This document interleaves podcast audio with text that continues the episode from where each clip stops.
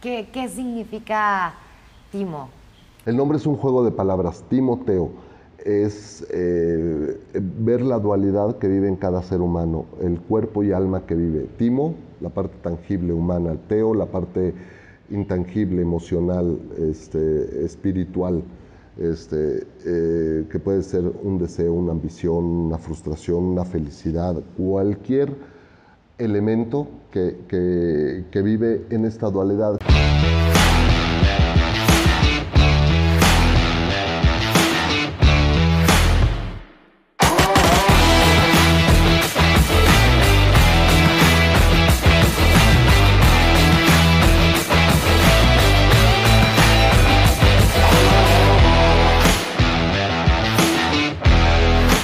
¿Cómo están? Estamos otra vez aquí en Ciudad de México, pero hoy me encuentro en un lugar súper especial. Los traje hasta una galería. Es una, es una casa que está un poco escondida, yo no la conocía, pero te puedes encontrar con una obra de arte y aparte con la persona que lo hace. Yo le podría llamar el padre de Timoteo. Para todos los mexicanos, seguramente que están allá afuera viéndonos, saben quién es Timoteo, qué representa en México. Y con ustedes, Rodrigo de la Sierra. Muchas gracias, Ana Pau. Pues feliz de estar aquí en tu programa. Eh, gracias por invitarme y que trajiste tu programa aquí a, a, mi taller, a mi estudio. Bienvenidos. ¿Cómo estás? Yo ya te iba a decir doctor. Mm, No, bueno, muchas gracias, pero no, Rodrigo, mejor. Rodrigo, Mira, ¿qué? con que no me digas Timoteo, todo está bien. Todo está bien. Hay gente que sí te dice Timoteo. Sí, creen que me llamo Timoteo, Que le pusiste así a la obra. que le puse por el sí, pero no, nada que ver. Es- son otras razones que si quieres ya luego te las platico. Me parece muy bien. Oye, podemos hablar este, de esta parte de la infancia, de tu infancia. ¿Cómo, ¿Cómo fue tu infancia? ¿Creciste en la Ciudad de México? Yo soy oriundo de la Ciudad de México, aquí nací y crecí y trabajo. Este, me, me he ido un par de ocasiones a trabajar fuera de México, o fueron cuestiones de trabajo, pero no de aquí. Y este, pues, eh, cuando me hacen esta pregunta o me hace esta pregunta, pues digo, buscar qué, si puedo decir o jactarme de que de verdad fue una infancia muy padre. Yo tuve una infancia llena de fantasía, que, que yo creo que desde ahí le agarré el gusto y empecé a desarrollar todo lo que es la creatividad y la imaginación, porque me la pasaba inventando cosas, ¿no? Eh, inquieto como todos, bien portado como todos, este, bueno- todos. Sí, porque, a ver, es parte de la esencia del niño, ser travieso y ser bien portado. O sea, esa, esa- esa es- yo creo que se da, yo creo que lo tiene. Eh, tiene los dos, las dos cosas. Malo que falte una de las cosas. Claro. Yo creo que ahí sería el problema. Entonces, no, yo te puedo decir que feliz de la vida es- he estado este, con unos padres que gracias a Dios todavía los tengo. Eh, son de las cosas mm, que me siento más afortunado. Eh, padres amorosos, grandes guías. Eh, ahorita que decías el doctorado, cuando me lo entregan, estuvieron en el doctorado ellos, y termino mi discurso diciendo, tomo la medalla y les digo, esto no es para ustedes, esto es por ustedes. Entonces, grandes padres, eh, unos hermanos que no los cambiaría, son unos tipazos, yo soy el sándwich, el de en medio. El del medio. Sí, yo digo que primero, pues, eh, al principio echaron a perder y al final, pues, ya no le echaron ganas. Al en medio es donde, donde está lo bueno, ¿no? Donde está, lo sí, bueno. sí, sí. Entonces, eh, está conformada así mi familia, de- con mis sobrinos, yo no tengo hijos. Y el, el tema de mi infancia, pues, fue muy, muy cambiante, ¿no? O sea, digamos que de, niño fue un niño muy consentido. Después, eh, situaciones de la familia, situaciones económicas, hizo como que tener un- una realidad eh, por cuestiones económicas, por todo este aspecto difícil, como pasa en todas las familias. Este, pero, pero te juro que, que no sé si se da, es lo que yo te puedo hablar de mi familia, este, la unión familiar, el, el- el temple, el carácter, y sacaron a su familia adelante, ¿no? Tanto papá como mamá. Este, dos hombres de, de gran valía. y no importa que eh, todo es cíclico o todo es sube y baja. Entonces ellos iban así, así, así, pero eh, se levantaron tremendamente y pudieron darnos a sus tres hijos la mejor educación que, te puedas imaginar y, y, de verdad muy, muy padre. No te puedo hablar otra cosa de ellos, ¿no? Este, ¿Qué quería hacer Rodrigo? Yo, yo, no, yo, yo siempre he querido ser artista, plástico, escultor. ¿Siempre lo pensaste? Porque yo me acuerdo que cuando yo estaba chiquita yo decía, no, pues quiero ser tal y luego brinqué a hacer otra cosa y luego otra cosa. ¿Tú siempre lo pensaste? Yo tenía como la idea clara de que me gustaba. Yo, yo, yo tuve un contacto con el arte cuando estaba en la... No, fue desde antes, fíjate. A mí me da una enfermedad, esto, fíjate, va a ser inédito. una, enfermedad en, las cuerdas vocales que cuando tosía no dejaba entrar aire de momento. Entonces tosía y... Entonces tenía que estar en reposo a los 14 años. Eh, por esas fechas se muere mi abuela, que mi abuela pintaba y hacía... ¿Paterna este, o paterna? paterna? Mi papá se lleva sus herramientas a la casa. Y pues al estar encerrado, me estuve encerrado un mes, picándote los ojos, no teníamos el celular. O sea, que ahorita es muy fácil, a un niño lo, lo enchufas a un teléfono y dices, ya, ahí quédate, ¿no? Ahí quédate. Este, no, pues aquí ingeniárselas. Entonces me puse a hacer figuras e inventé en plastilina una gran cantidad de personajes. Eh, y desde ahí me apasionó. Y yo, oye, pues, y, y, fíjate, los familiares o los tíos, todo, te dicen, este, oye, este, tú qué, qué bien lo haces, deberías dedicarte a eso el eco que hace eh, la voz de una persona que tiene influencia en ti. Para positivo es y para negativo. Pues, es, correcto, por eso es tan delicado que cómo te diriges a, una mente fresca. Es, bien, bien delicado. O sea, hay, que, hay que cuidar las palabras siempre. Eh, apoyarlos, darles confianza, eh, darles aliento de que pueden todo, de que crean que son capaces de hacer todo porque es, es un cerebro virgen, que, lo que pongas va a ser eco. Entonces, eh, oye, pues qué padre, deberías dedicarte a esto. Yo sí, ¿verdad? dos tíos en especial que, quise mucho.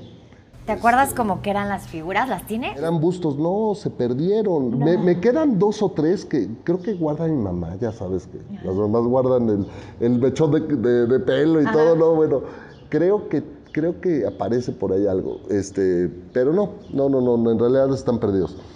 Y em, te digo que dos tíos que influyeron mucho en, mi vida profesional, en mi carrera, en mis decisiones, de parte de mi, de mi papá, este, los tíos por parte de mi mamá, este, pues era mucho cariño, mucho afecto, grandes personas, o sea, de verdad tuve una gran familia, o sea, no, no, no, padrísimo, pero me estoy desviando. Yo desde los 14, pues dije, ay, mira, pues sí, oye, pues yo quiero ser artista. El miedo de los papás en esa época era chispas. ¿Y de qué vas a vivir? ¿Y, qué, va a pasar? ¿Y qué, va, qué, va, a suceder? Este, estaba, o sea, eh, su mentalidad y muy respetable, su miedo muy respetable. Dije, ¿qué hago? Bueno, pues me meto a una carrera que tenga algo que ver estudio arquitectura.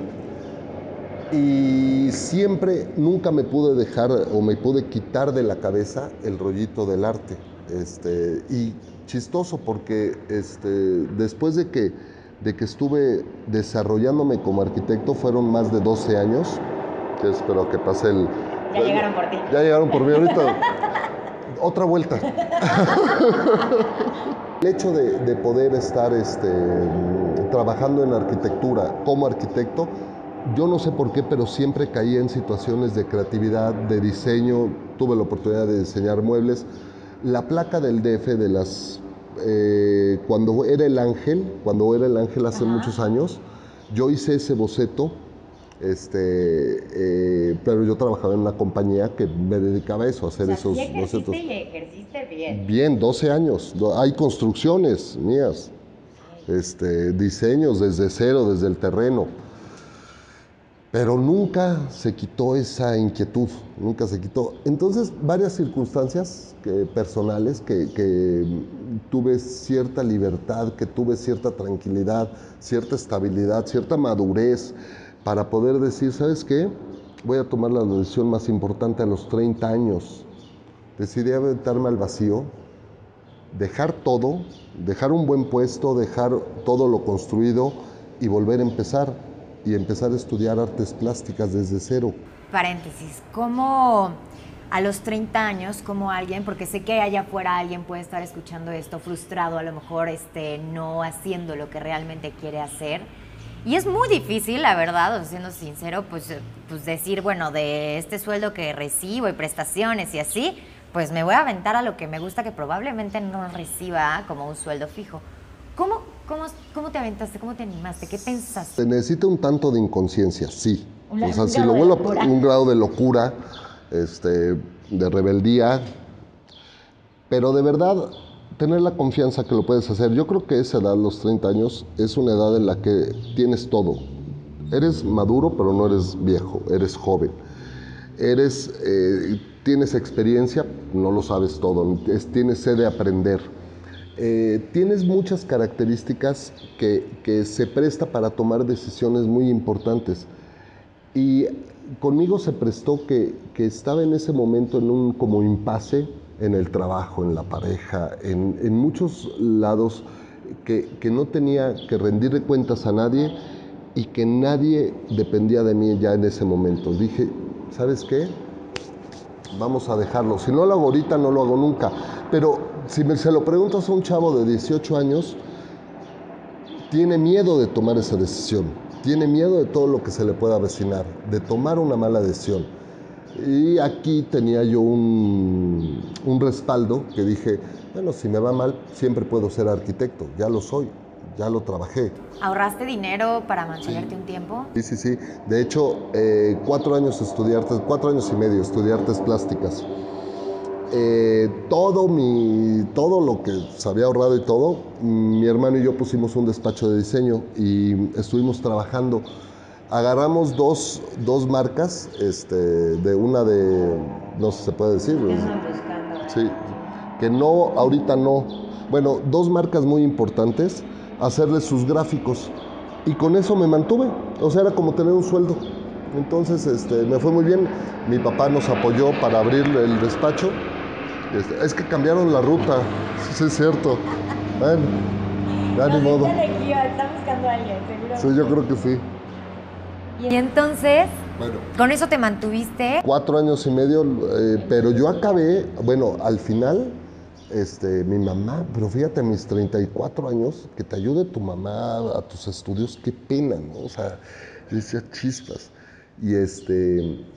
Y... O sea, chispas y no chispas, porque también o sea, ellos, qué padre que se arriesgaron a, decirte, confiamos en ti, confiamos en la decisión que estás tomando en este momento y dale para adelante, ¿no? Sí, sí, sí, sí. Y mi papá fue más difícil de convencer, pero una vez que se convenció, ha sido mi gran aliado. Este, sucedió, mm, yo hice un viaje personal eh, a Europa. Este, estaba por allá olvidándome de todo y todo y mandan una selección que eh, mi personaje Timoteo quedó seleccionado en Japón. Eso fue en el 2005. Paréntesis, entonces, ¿cómo me estoy perdiendo? ¿En qué momento agarras? Muy fuerte, ¿no? Ajá, ¿en qué momento agarras una libreta ya. y plantas a tu Ah, no, bueno, es que todo eso es otra historia, pero tú hablaste de, cronológicamente como de niño, tienes razón. Me faltó eso, espérame. Sí, lo más Te lo platico, sí. Sí, cómo nació, sí. Este, Estudio artes plásticas, me especializo o me, guío hacia talla en madera y figura humana, figura, eh, obra, escultura figurativa, este, y empiezo a hacer piezas muy clásicas, muy tradicionales, eh, el canon de figura humana, el perfeccionarlo, que puede pasar toda una vida y tienes material para hacerlo. Eh, en estos ir y venir, anduve metido en mil y un cursos de desarrollo humano, de budismo, de hinduismo, anduve, o sea, picando por todos lados. A paralelo al despacho, y paralelo estudiando artes plásticas, y paralelo de andar de novio. O sea... Todo lo... Y yo dije, bueno, pues me salí del trabajo para tener una vida de paz, y mira, entonces... Aquí, este, ando. aquí ando metido. Bueno, el caso es que este, em, en todo esto había muchas cosas que me hacía mm, empezar a desarrollar el poder de observación. tanto en estos cursos, en este tipo de cosas, yo me reía a mí mismo y me caricaturizaba y me burlaba. Perdón. Me boceteaba en situaciones absurdas y empezó a salir un personaje, que el personaje era un poco como canon de figura humana. Canon de figura humana se le dice cuando haces un dibujo arquitectónico, una perspectiva, y para que la gente conozca la escala de lo que estás diciendo, haces un garabato rápido que parezca una figura humana. Bueno, así era el personaje, un pequeño garabato, pero con ciertas características de personalidad, y adquirió una personalidad un poco irreverente, un poco rebelde, un poco sarcástico, dentro de un mundo que vivía de ironía.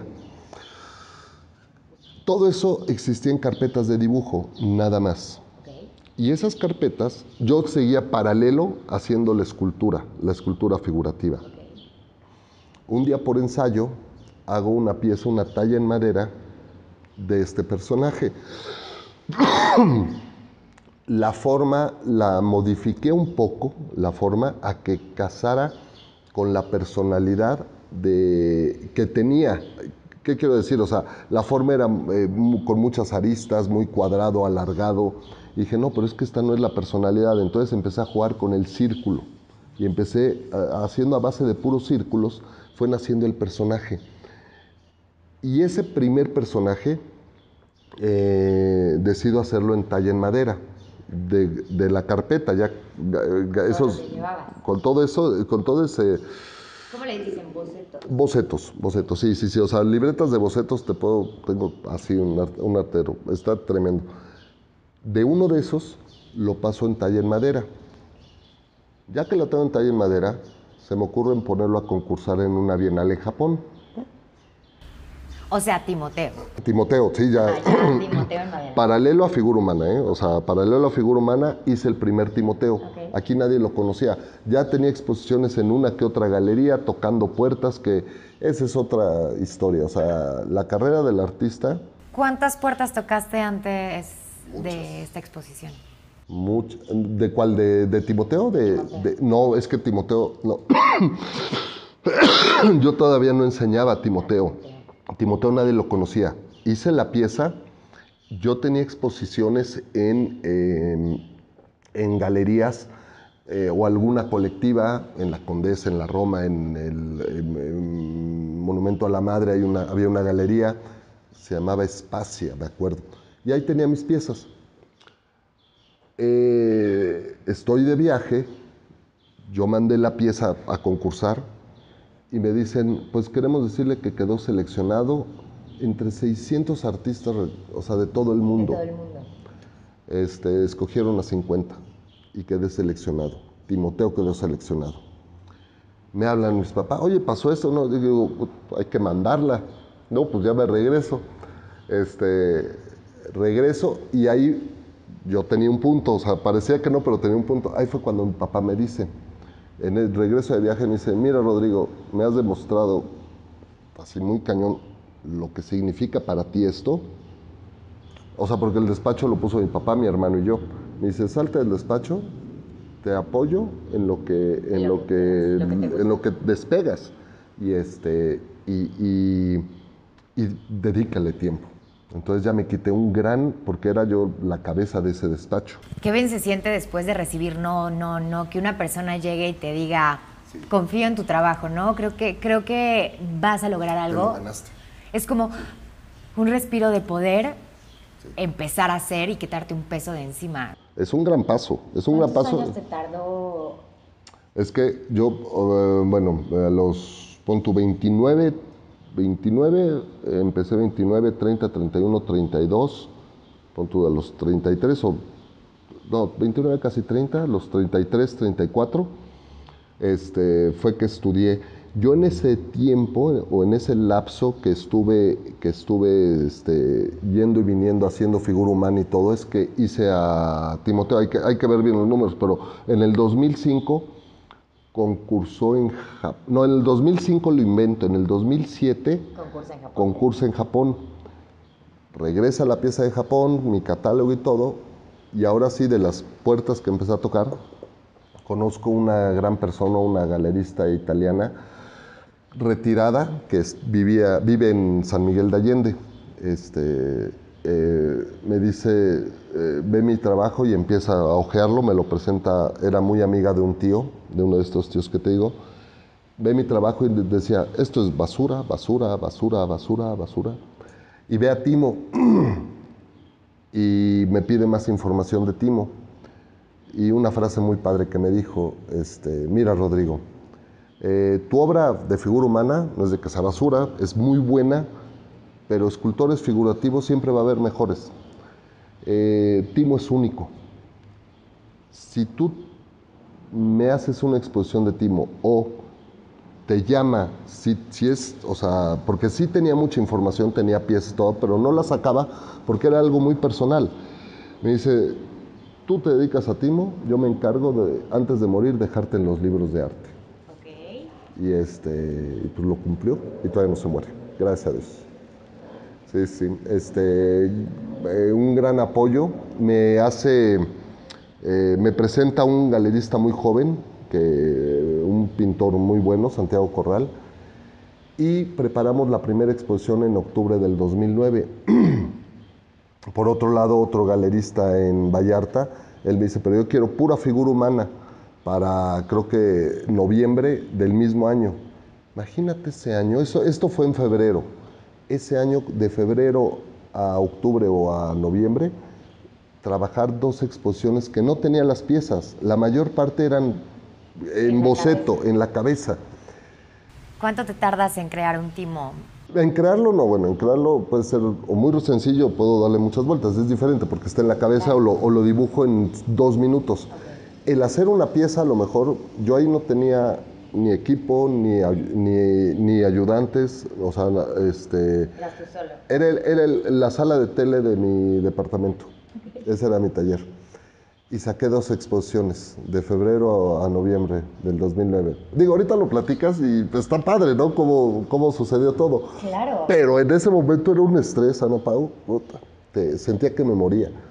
Era trabajar todos los días, todos los días, todos los días. O sea, 10, 12 horas diarias. De, y cuando, cuando estás creando como todas estas exposiciones, que no dormías y eso tú lo veías y decías, va a llegar lejos, o sea, le tenías el potencial a Timo que tiene hoy en día en México?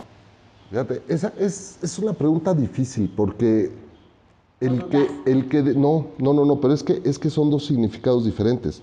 Ese significado se lo da el espectador o se lo da la, eh, terceras personas. Para mí era importante desde un principio. Para mí iba, el significado era yo poder transmitir una idea con este objeto tener una comunicación no verbal que tú la veas, te genera algo y te vas a tu casa con una perspectiva diferente. Para mí eso es que llegó lejos la pieza, que significó algo la pieza. Exposiciones, viajes, lugares, eh, obra pública, formatos grandes, mm, todo es consecuencia de partir que quiero transmitir una idea. Para mí desde un principio sí confiaba que, que podía hacer esto y para eso trabajé todo el tiempo. Pero lo demás es cuestión de las otras personas, eso no depende de mí. ¿Qué, qué significa Timo? Timo. Eh, Timoteo. Eh, el nombre el son dos cosas. O sea, ¿qué significa para mí el personaje y qué significa el nombre? Te contesto los dos. El nombre es un juego de palabras, Timoteo.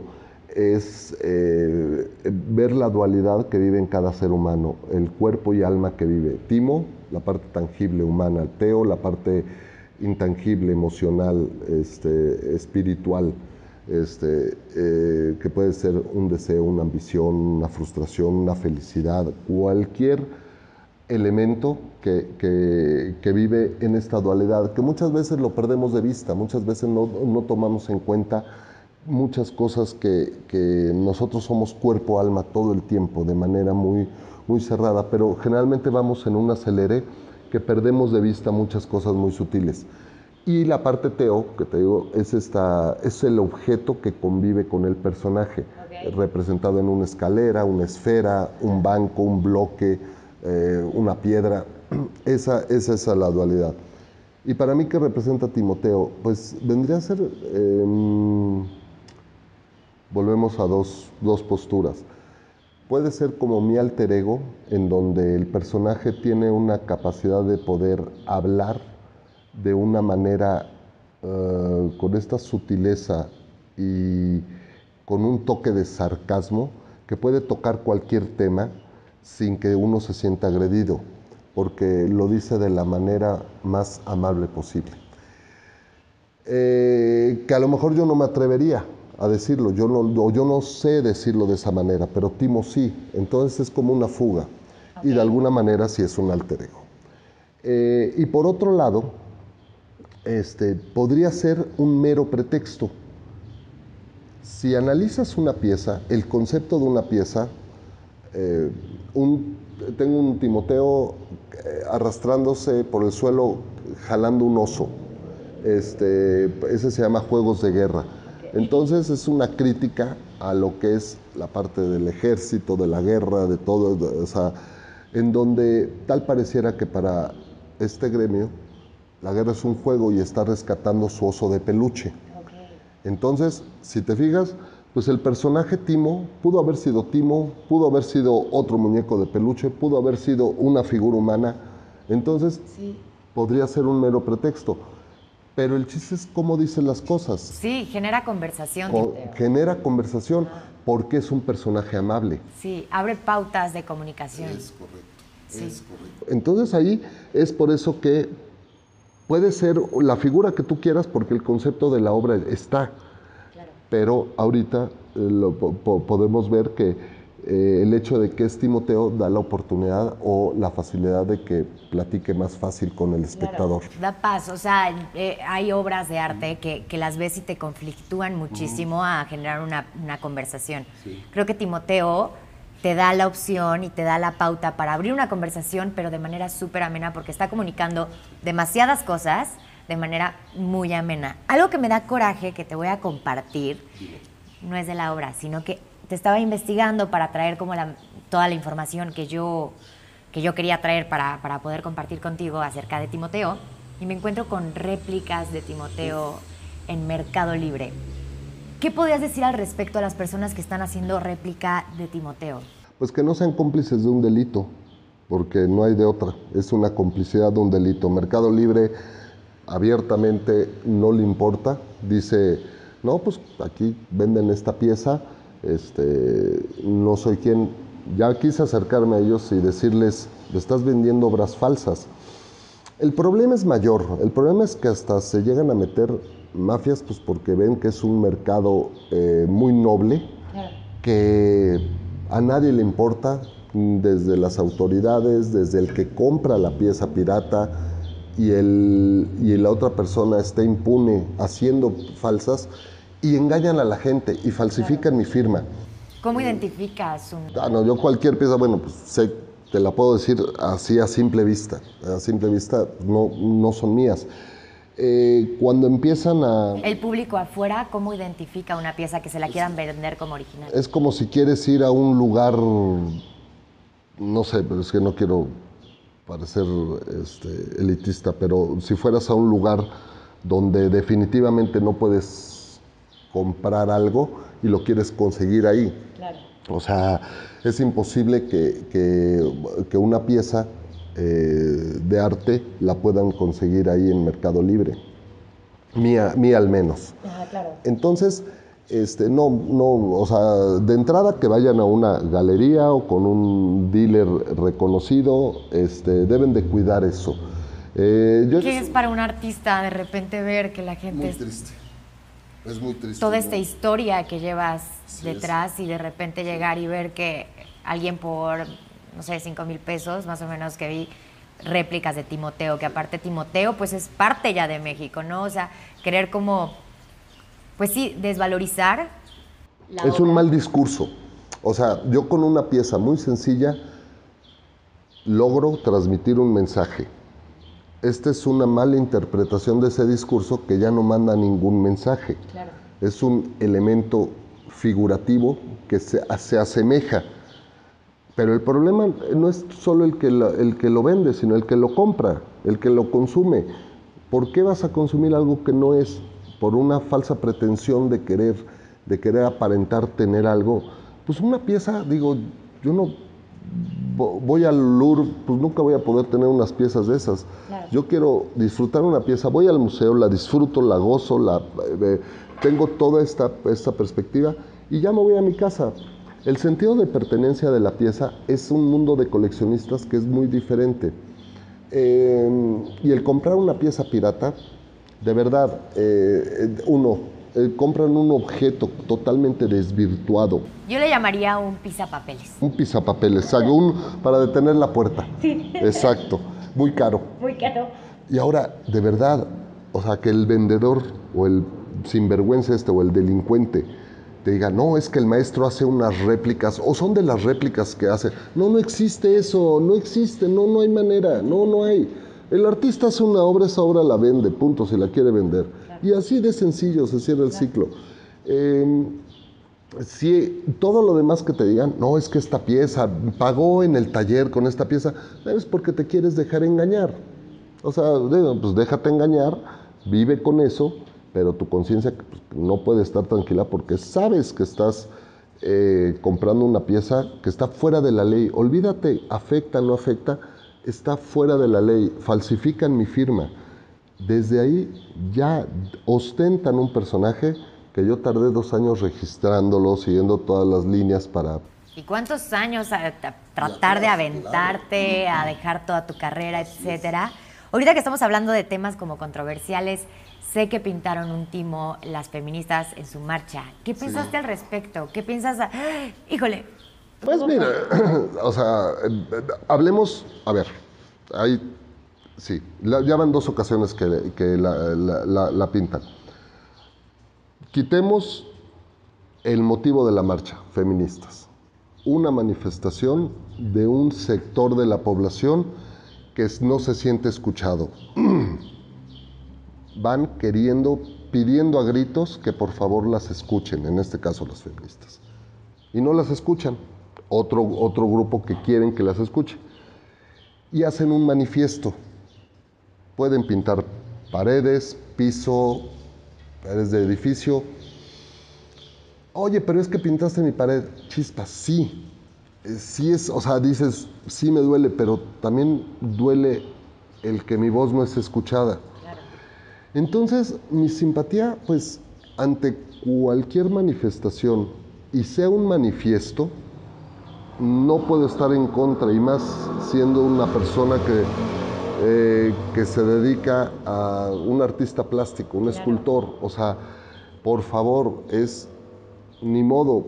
Eh, el motivo de lo que ustedes están eh, pidiendo a gritos pues rebasa que pinten la escultura. La escultura se puede retocar, se puede arreglar y no pasa nada, pero este... Y ahora que lo pienso, Timo así habla y habla más fuerte, ¿no? Hablamos de que Timo comunica, ¿no?